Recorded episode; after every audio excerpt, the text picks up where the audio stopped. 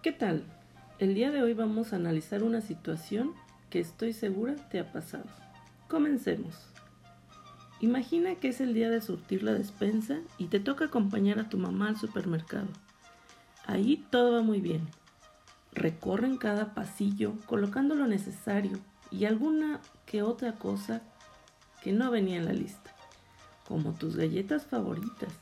Obviamente cuando mamá se descuidó.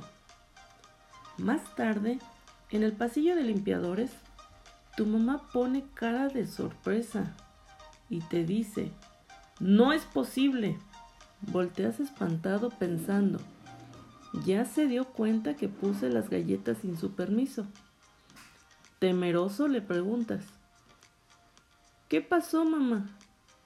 Nada, hijo, contesta.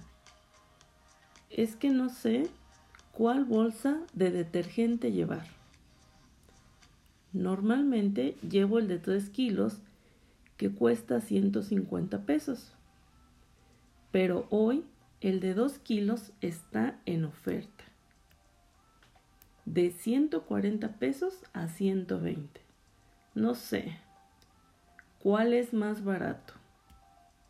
Bien, para resolver esta situación, primero debes saber que se trata de una proporción directa, en la cual intervienen dos magnitudes que se relacionan entre sí.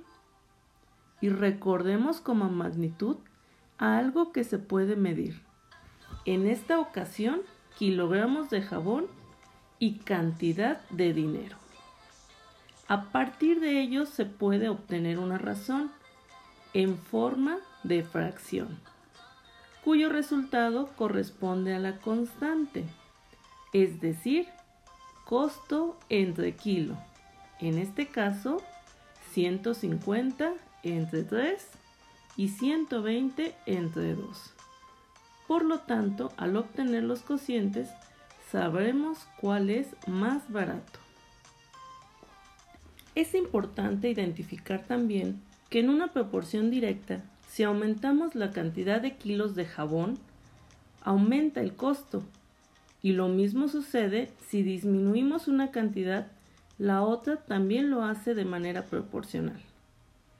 Por último, te reto a que observes tu alrededor e identifiques alguna situación de proporcionalidad directa. Hasta pronto.